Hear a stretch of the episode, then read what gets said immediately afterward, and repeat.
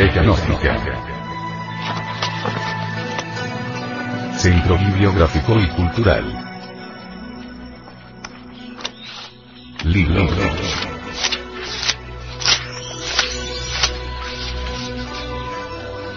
La doctrina secreta de Anahuac. Autor. Samael Aumeor.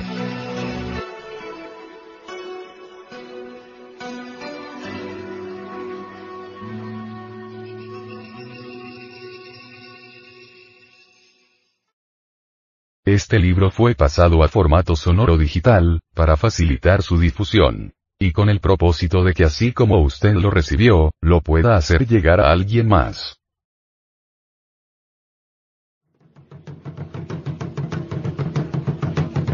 Capítulo 13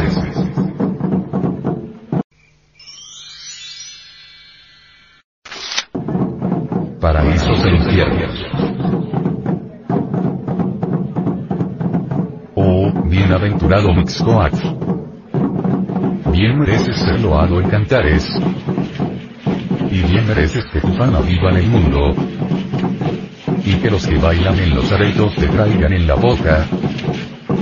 Alrededor de los arrabales y tamboriles de Huetzotzinco para que regocijes y aparezcas a tus amigos los nobles y generosos, tus parientes. Oh, glorioso mancebo.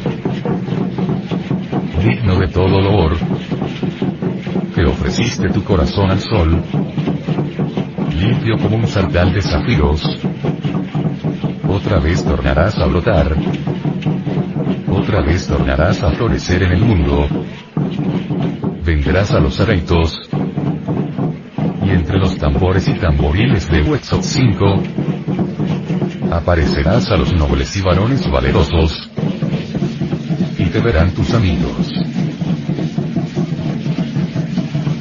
Sahagún 11, 140.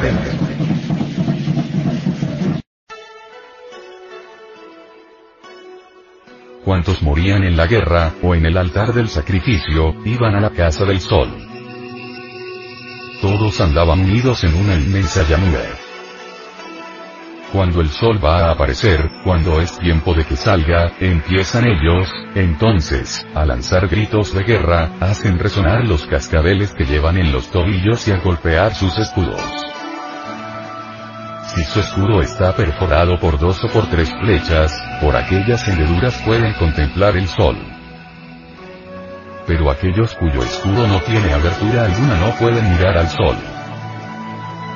Cuántos cayeron muertos entre magueyes y cactus, entre espinosas acacias, y cuántos han ofrecido sacrificios a los dioses, pueden contemplar al sol, pueden llegar hasta él. Cuando han pasado cuatro años se mudan en bellas aves. Colibríes, pájaros moscas, aves doradas con huecos negros alrededor de los ojos. O en mariposas blancas relucientes. En mariposas de fino pelambre. En mariposas grandes y multicolores.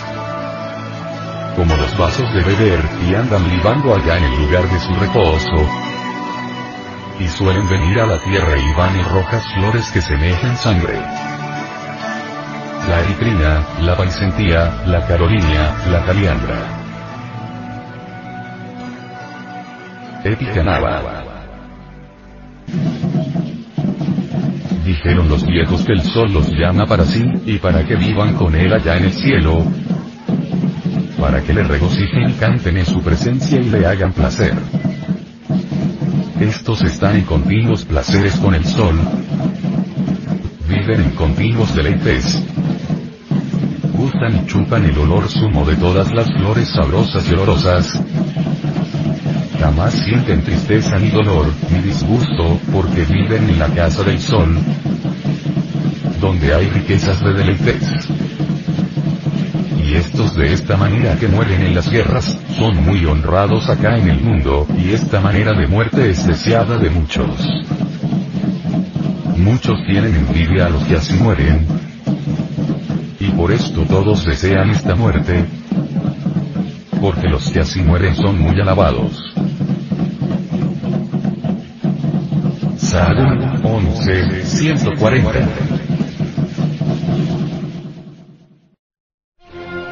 Enigmáticos poemas solares. Verdades trascendentales que la antropología profana desconoce. Mucho se ha hablado sobre Makara el Escamoso, el famoso dragón volador de Medea. En el Museo Británico puede verse todavía un ejemplar de dragón alado, y con escamas. El gran dragón solo respeta y venera a las serpientes de sabiduría. Es lamentable que los asiriólogos ignoren en verdad la condición del dragón en la antigua Caldea. El signo maravilloso del dragón tiene, ciertamente, siete significados esotéricos.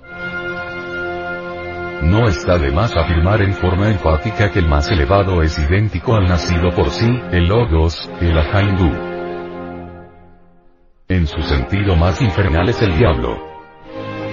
Aquella excelente criatura que antes se llamara Lucifer. El hacedor de luz, el lucero de la mañana, el latón de los viejos alquimistas medievales. Entre los gnósticos cristianos llamados nacenios o adoradores de la serpiente, era el dragón el hijo del hombre. Sus siete estrellas lucen gloriosas en la diestra del alfa y omega del Apocalipsis de San Juan. Es lamentable que el Prometeo Lucifer de los antiguos tiempos se haya transformado en el diablo de Milton. Satanás volverá a ser el titán libre de antaño cuando hayamos eliminado de nuestra naturaleza íntima todo elemento animal. Necesitamos con urgencia máxima, inaplazable, blanquear al diablo. Y esto solo es posible peleando contra nosotros mismos, disolviendo todo ese conjunto de agregados psíquicos que constituyen el yo, el mí mismo, el sí mismo. Solo muriendo en sí mismos podremos blanquear al latón y contemplar al sol de la medianoche, al Padre. Cuantos mueren en la guerra contra sí mismos, quienes logran la aniquilación del mismo, lucen esplendorosos en el espacio infinito, penetran en los distintos departamentos del reino, entran en la casa del sol. La alegoría de la guerra en los cielos tiene su origen en los templos de la iniciación y en las criptas arcaicas. Pelean Miguel contra el dragón rojo y San Jorge contra el dragón negro.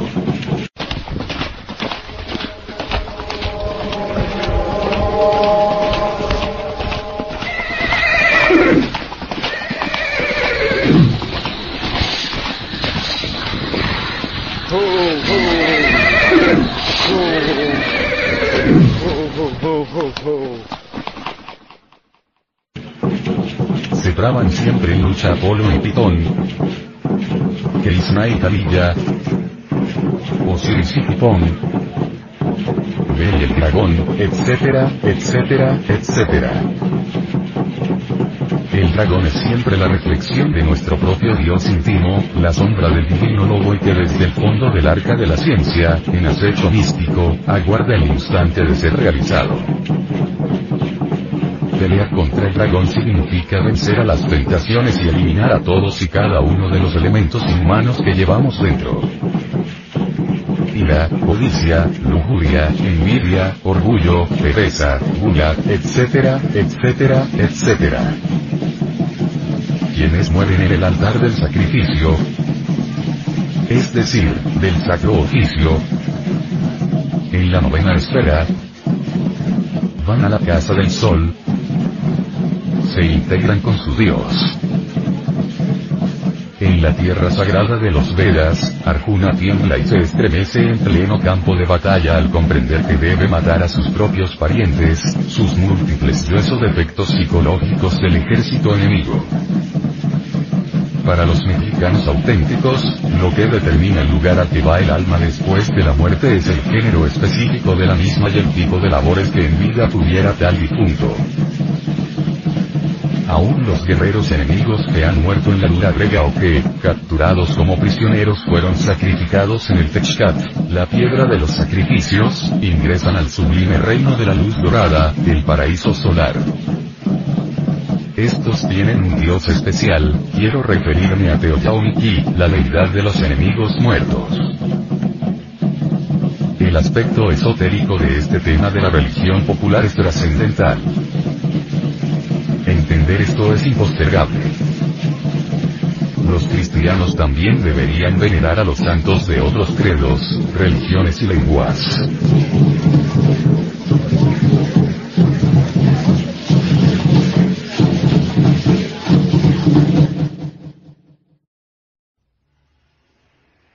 Las mujeres muertas en parto, que dichosas moran en el paraíso occidental sabiamente denominado Sincalli, la casa del maíz, son también muy veneradas.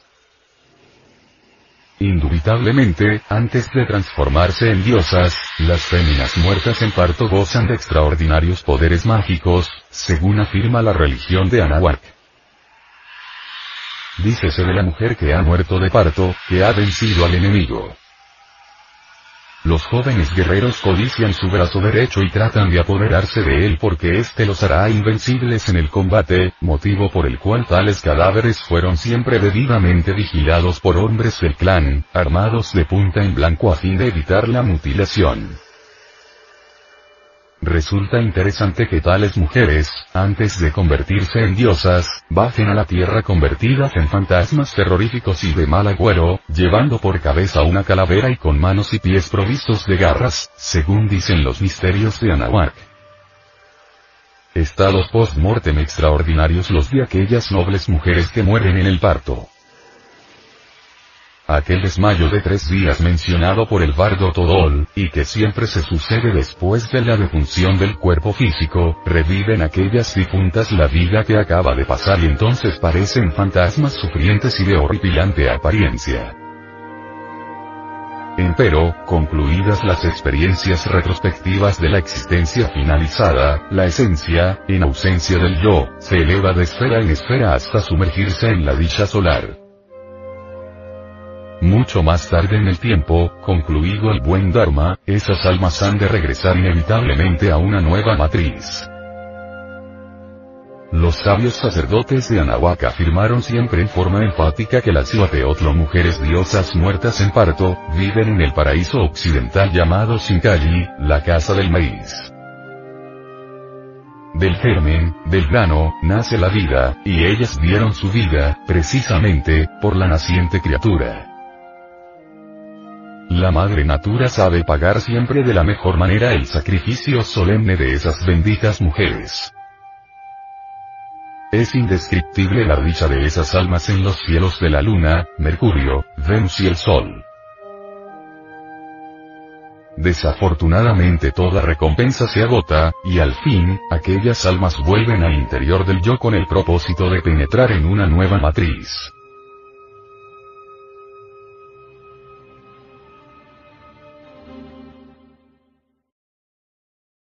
Los que mueren ahogados entre las aguas tormentosas de los ríos o de los mares,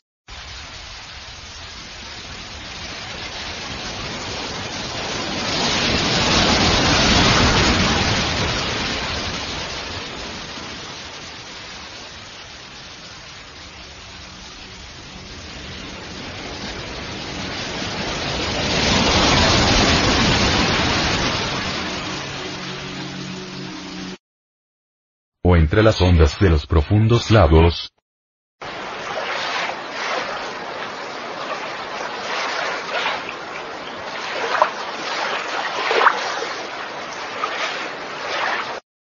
o por el rayo,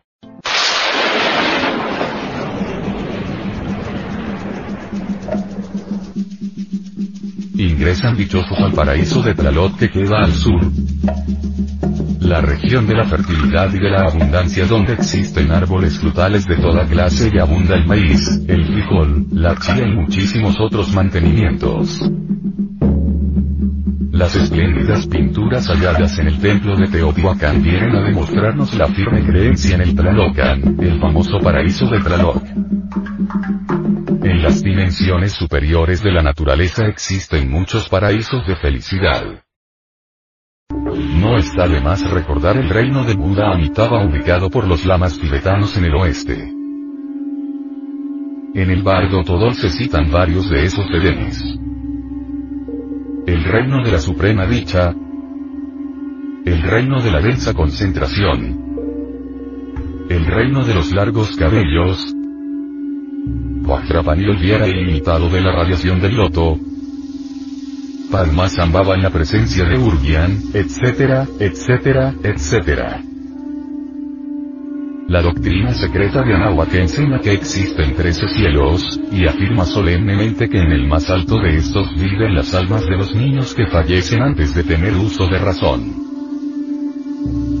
Dice la doctrina del México antiguo que esas almas inocentes esperan a que se destruya la presente humanidad en el gran cataclismo que se avecina para reencarnar en la nueva humanidad. En el Tíbet milenario, el bardo todo guía a los difuntos que desean liberarse para no regresar a las amarguras de este mundo.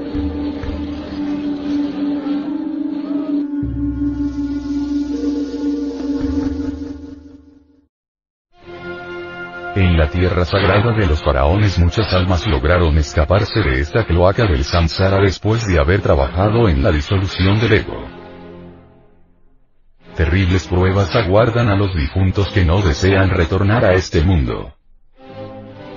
Cuando salen victoriosos ingresan a los ya citados reinos suprasensibles. En esas regiones son instruidos y auxiliados antes de sumergirse dichosos como niños inocentes en el gran océano. Muchas de esas almas volverán en la edad de oro, después del gran cataclismo, para trabajar en su autorrealización íntima. Incuestionablemente, resulta inteligente saberse retirar a tiempo, antes de que concluya el ciclo de existencias. Es preferible retirarse de la escuela de la vida antes de ser expulsado. La involución sumergida dentro de las entrañas de la Tierra, en el tenebroso Tartarus, ciertamente es muy dolorosa. En el país asoleado de Ken, en la época del faraón Kefren, conocí personalmente cierto caso ejemplar. Se trata de un ciudadano muy religioso que jamás fabricó los cuerpos existenciales superiores del ser. Aquel místico, muy serio en sí mismo, creyéndose incapaz para las ordalías de la iniciación, y sabiendo el destino que aguarda a las almas después de cada ciclo o periodo de existencias, prefirió retirarse del escenario cósmico. Aquel devoto jamás conoció el misterio indecible del gran arcano, pero tenía al yo y sabía que lo tenía y deseaba desintegrarlo para no retornar después de la muerte a este valle de lágrimas. Es ostensible que su divina madre Kundalini, Tonantzin, Isis, siempre le asistió en el trabajo de disolución de esos elementos que constituyen el mí mismo. Jamás afirmaría que aquel religioso lograra entonces la eliminación total de los elementos inhumanos, empero, avanzó mucho en su trabajo, y después de la muerte del cuerpo físico, continuó en el más allá con el propósito inquebrantable de no volver a este mundo. Posteriormente, después del consabido desmayo de los tres días, esa alma hubo de revivir en forma retrospectiva la existencia finalizada. Concluido el trabajo retrospectivo, informado el difunto sobre el resultado de todas sus acciones, tanto buenas como malas, este continuó firme en el propósito de no retornar más. El aullido terrorífico del lobo de la ley que tanto espanta a los difuntos, el huracán espantoso de la justicia objetiva, las siniestras tempestades del país de los muertos, las innumerables parejas que copulan incesantemente, las atracciones y repulsiones, simpatías y antipatías, los errores cavernarios, etc. Nunca lograron hacer desistir aquella alma de su firme propósito. La voz solemne de los sacerdotes egipcios, que en vida le habían prometido ayuda, llegaba hasta el difunto recordándole su propósito. Que, su padre que está en secreto, y Nut, su divina madre Isis, sometieron al hijo el difunto a la prueba final. Empero, el desencarnado salió victorioso. Como secuencia de todos estos triunfos íntimos, Aquel difunto ingresó dichoso en un paraíso molecular muy similar a de Tlaloc. elemental región de indiscutibles delicias naturales, aquella criatura continuó con pleno éxito el trabajo sobre sí misma. Devi Kundalini, Tonan Singh, Isis María, su divina madre particular, le auxilió en forma directa eliminando de su psiquis a los residuos inhumanos que aún quedaban. Conforme el difunto iba reconquistando la inocencia, a medida que moría más y más en sí mismo, pasaba también por distintas metamorfosis. En principio asumió la figura inefable de una tierna doncella, y por último, la de una niña de tres años, entonces, como un simple Buda elemental se sumergió entre el océano del espíritu universal de vida, más allá del bien y del mal. Obviamente, aquella criatura fue sincera consigo misma, no sintiéndose capaz para alcanzar el adeptado, prefirió separarse del escenario del mundo, retornar al punto de partida original, continuar como simple elemental. Esas almas pueden reencarnarse, si así lo quieren en la futura edad de oro, después del gran cataclismo que se avecina, para ingresar a los misterios, empero, la mayoría de esas inocentes criaturas prefiere quedarse para siempre en ese lado elemental. Cuando los iniciados del viejo Egipto dábamos estas enseñanzas al pueblo, nos sentábamos en grupos de a cuatro ante pequeñas mesas cuadradas. Con esto alegorizábamos a los cuatro estados fundamentales por los cuales debe pasar toda alma que desee retirarse de la rueda del samsara. Consumada la eliminación de los residuos inhumanos en la psiquis del difunto, este tendrá que experimentar en sí mismo el vacío iluminador.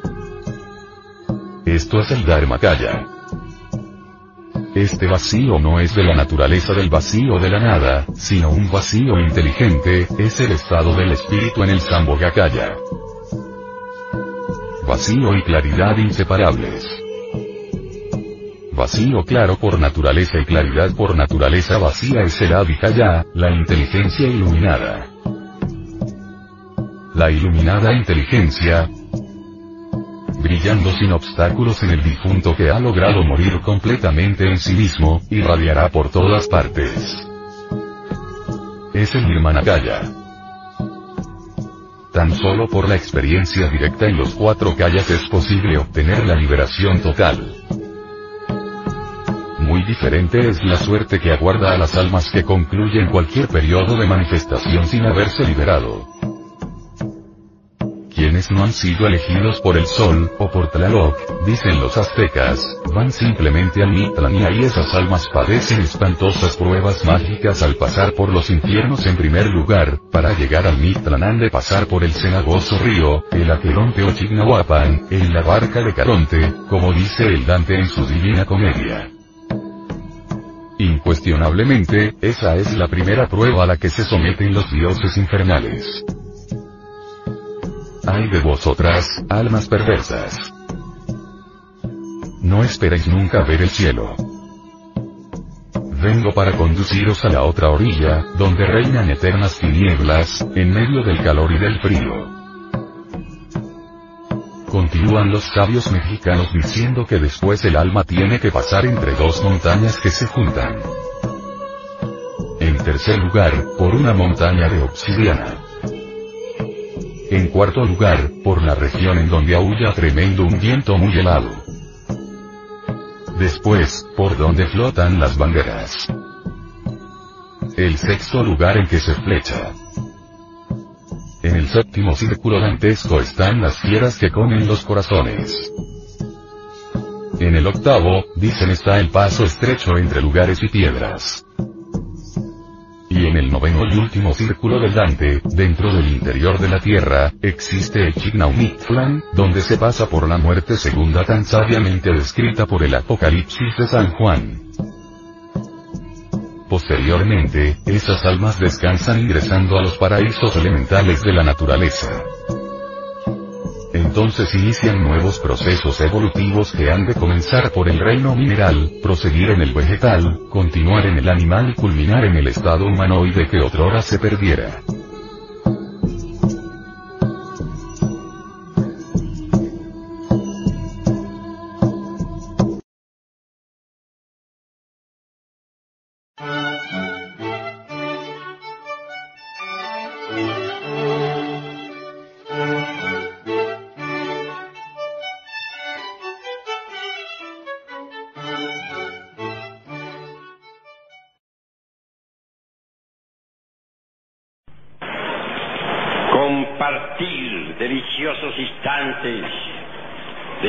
Y amor. Han, han visto ustedes en escena una danza muy preciosa de hermosos niños compatriotas mexicanos. Ahora voy a explicarles a ustedes algunos aspectos muy importantes de nuestra antropología gnóstica. Todas estas danzas antiguas, como ya les he venido diciendo, contienen en sí mismas mensajes esotéricos crísticos profundos. Todas estas danzas están llenas de honda significación. Vale la pena escuchar todos, todas estas armonías. Vale la pena observar estas exóticas danzas. Nuestro país, México, está lleno de profundas tradiciones esotéricas. Recordemos nosotros a los seres divinos, a quienes se les rindió culto en el antiguo México. Recordemos por un instante a Tlaloc, el dios de las aguas. En el paraíso de Tlaloc, dicen las tradiciones, reina la felicidad absoluta. Muchos les parecerá como algo fantástico que en pleno siglo XX hablemos del paraíso de Tlaloc. Sucede que los supercivilizados de esta época se han olvidado plenamente de la sabiduría elemental de la naturaleza. Tlaloc es ciertamente un depa del elemento agua. Es una potencia cósmica del universo. Tiene existencia real. Indubitablemente, esta clase de deitusos cósmicos viven normalmente en la región de las causas naturales,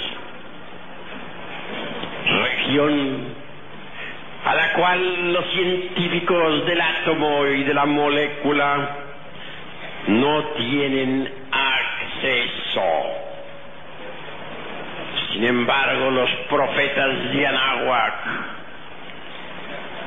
en estado de éxtasis, podían penetrar en tal región y platicar cara a cara con Tlaloc. En nombre de la verdad diremos en forma enfática que el paraíso de Tlaloc existe. Bien sabemos nosotros que hay cuatro regiones fundamentales. La primera la denomina- denominaríamos la región celular. Es esa región de la vida orgánica, la región tridimensional de Euclides. La segunda es el mundo mineral sumergido, que no lo pueden negar los científicos porque existe y las minas y el interior de la tierra lo demuestran. Nosotros vivimos físicamente en la, en la costra del reino geológico de la tierra, en la costra mineral. La tercera región es el mundo molecular. Y la cuarta el mundo electrónico. Desde un punto de vista cósmico y gnóstico, diríamos que el mundo molecular está constituido por las regiones astral y mental. Y en cuanto al mundo electrónico solar, está formado por los mundos de las causas naturales, por el mundo de la conciencia universal y por la región del espíritu puro. Así hay cuatro regiones y esto es necesario comprenderlo. La región de Tlaloc es formidable, extraordinaria, maravillosa. Tlaloc vive en el mundo causal. Cuando se habla de Tlaloc, se refiere a ese mundo de las causas naturales en las cuales en el cual vive. Preciosas tradiciones registradas en los códices dicen que vive rodeado de multitud de hermosos niños y que cuando un rayo cae es porque algún cántaro o simplemente vasija mm, se ha quebrado, se ha roto. Claro, esto es simbólico y en modo alguno deberíamos tomarlo literalmente. Se dice también que Tlaloc tenía a su esposa. Se refiere a la valquiria, se refiere al alma espiritual que es femenina. Viene dicho en muchas de mis obras que el íntimo, es decir, nuestro ser, tiene dos almas. La una es la, el alma espiritual, la otra es el alma humana. El alma humana es masculina, el, el alma espiritual lo es femenina. Este es el par de gemelos dentro de nosotros mismos. Este es el ciclo de Géminis en nuestra naturaleza espiritual. Así que cuando se habla de Tlaloc y de su esposa, se refiere en forma enfática en los códices a las dos almas, la, la masculina y la femenina de Tlaloc. No es culpable Tlaloc de que se hubiesen inmolado muchas, muchos niños y doncellas en su honor. Siempre se hacía para implorar las lluvias. Mas Tlaloc jamás exigió tales holocaustos. Algún día me encontraba en estado de mantella quiero decir Shamadhi, que podría traducirse en el mundo occidental como éxtasis. Lo había logrado a través de la técnica de la meditación, pasando por el dharana, que significa concentración, por el dhyana, que significa meditación. En tal estado de arrobamiento espiritual, hube de encontrarme en realidad de verdad frente a frente contra lo La recriminación que le hice resultó injusta. Tú, le dije, cometisteis grandes crímenes, permitisteis que se os sacrificaran niñas, niños, doncellas y hasta ancianos. Y eso es delictuoso. Tlaloc parecía en tales instantes un árabe de los tiempos antiguos. Respondió, Nunca exigí tales sacrificios a la humanidad. Nunca exigí que me inmolaran a seres vivientes. Eso fue cosa de los habitantes del mundo físico, porque yo nunca exijo tales sacrificios humanos. Sin embargo, yo volveré en la nueva era del Aquarius. Así dijo Tlaloc. Y entendí, ese gran ser que ahora vive en el mundo de las causas naturales, se reencarnará en la futura edad de oro, en pleno esplendor de Aquarius. Tomará cuerpo físico y ayudará a la sexta raza durante su edad de oro. Así, mis queridos hermanos, se trata de un gran ser que habrá de volver al mundo físico. Hablando en el sentido meramente cristiano, diríamos que se trata de un ángel y volverá. Así lo dijo, mediante el Shamadí, en el cual eran expertos los antiguos sacerdotes del Mayab, como los profetas de Anáhuac, o los místicos toltecas, artistas de renombre, etcétera, podían penetrar mediante la profunda oración y meditación en esa región maravillosa donde vive Tlaloc. También se afirmaba que aquellos difuntos que eran sacrificados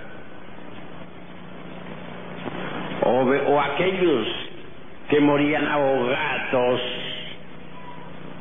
podían penetrar en el paraíso de Tlaloc. Así se ha dicho. En el mundo oriental se habla también de reinos. ¿Cuáles son el de los cabellos largos? ¿O el de la gran concentración? ¿O el de Maitreya? Etcétera. Son regiones que existen más allá del mundo tridimensional de Euclides. ¿Y qué diremos nosotros de todos esos danzantes que también sabían atraer los beneficios del Dios de la lluvia? ¿Ya han contemplado ustedes a estos niños? ¿Se han gozado ustedes con su representación. Esas danzas, cual las, estos niños han representado ante ustedes, tenían por objeto, entre otras cosas, atraer las aguas para que fertilizaran a la tierra y, germinaran las simientes de toda especie. En otros lugares de América se conocieron danzas similares.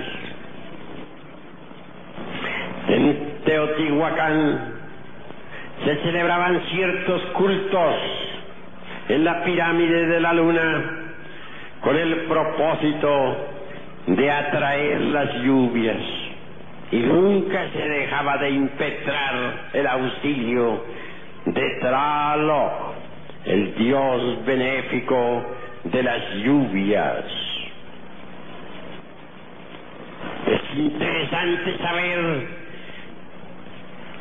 que los nativos de Teotihuacán, reunidos en la pirámide de la luna y colocados en la forma en que se encuentran normalmente los sapos y las ranas, imitaran en forma tan maravillosa el croaj de esas criaturas.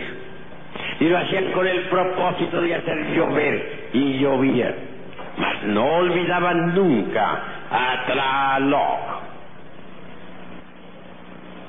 También los mayas practicaron ritos semejantes. Y como quiera que ellos llegaron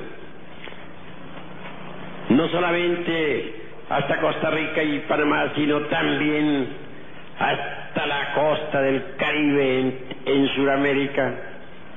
Aún se conservan tradiciones entre los arhuacos de la Sierra Nevada, quienes practican ah, todavía tales ritos y logran atraer las lluvias. Estos sistemas, estos métodos son extraños para la edad de hierro, para esta negra edad en que nos encontramos. Y a las gentes se volvieron terriblemente groseras y materialistas. Ahora se burlan de todas estas maravillas de la naturaleza y del cosmos. Ya no se ven en las plazas públicas las danzas de los niños, danzas como las que ahora hemos visto. Ya no danzan en Turquía, por ejemplo, los derviches en las plazas públicas. Ni siquiera el uso del fe les es permitido. Todas las bellezas de una humanidad, inocente y pura se han perdido. Las viejas pirámides de Egipto han quedado abandonadas. Y los supercivilizados de Inglaterra y Francia se burlan de los antiguos monolitos. Me viene a la memoria en estos momentos aquella frase que el sacerdote de Sais dijera a Solón Solón, Solón, ay, hijo mío, día llegará en que los hombres se reirán de nuestros sagrados jeroglíficos y dirán que nosotros los antiguos adorábamos ídolos. En realidad de verdad con el Kali Yuga se perdió completamente la inocencia y de la belleza del espíritu.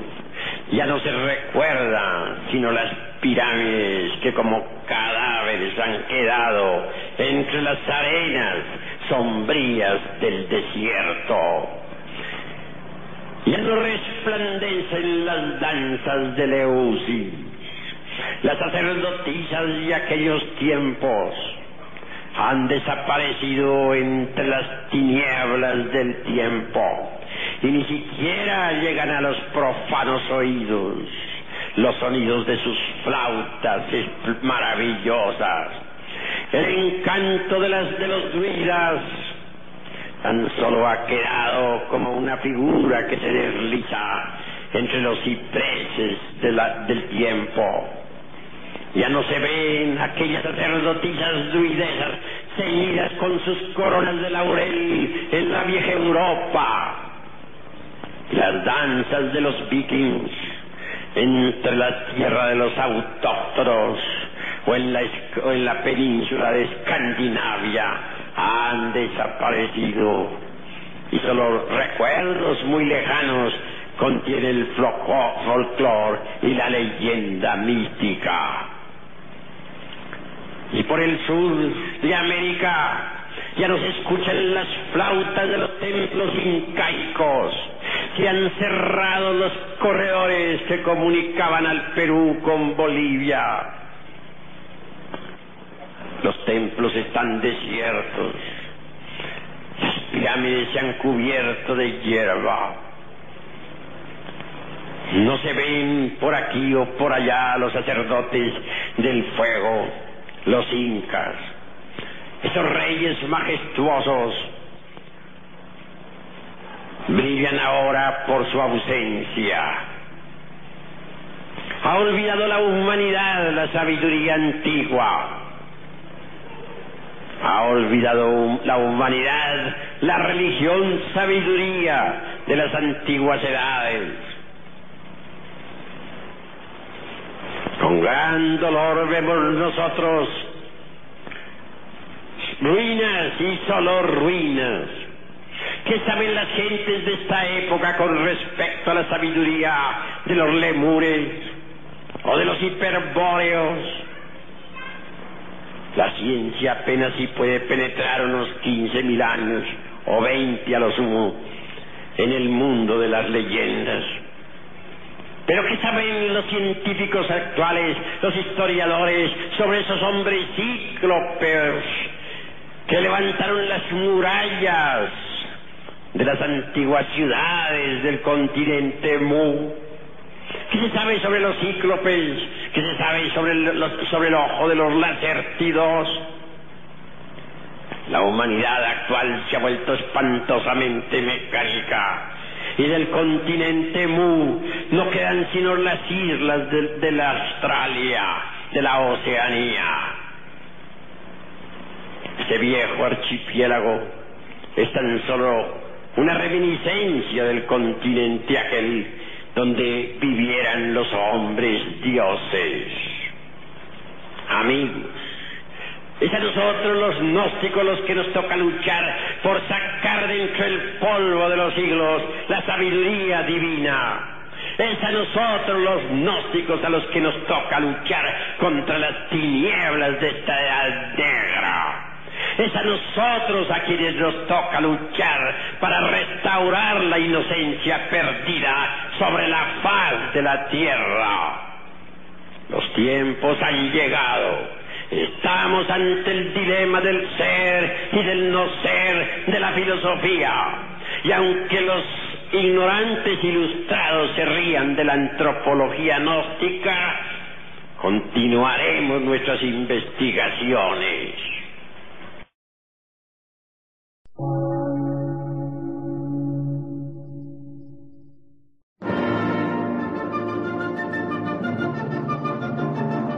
Emisora, gnóstica, transmundial. Por una nueva civilización y una nueva cultura, sobre la faz de la Tierra.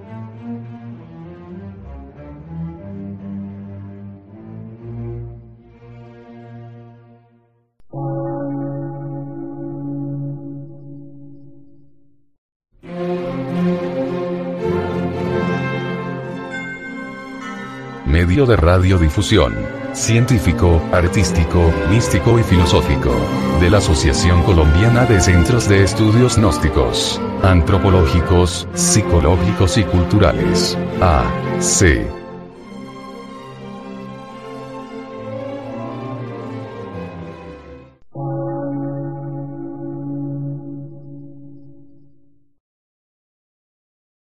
Lectura en movimiento. Difusión sin fronteras.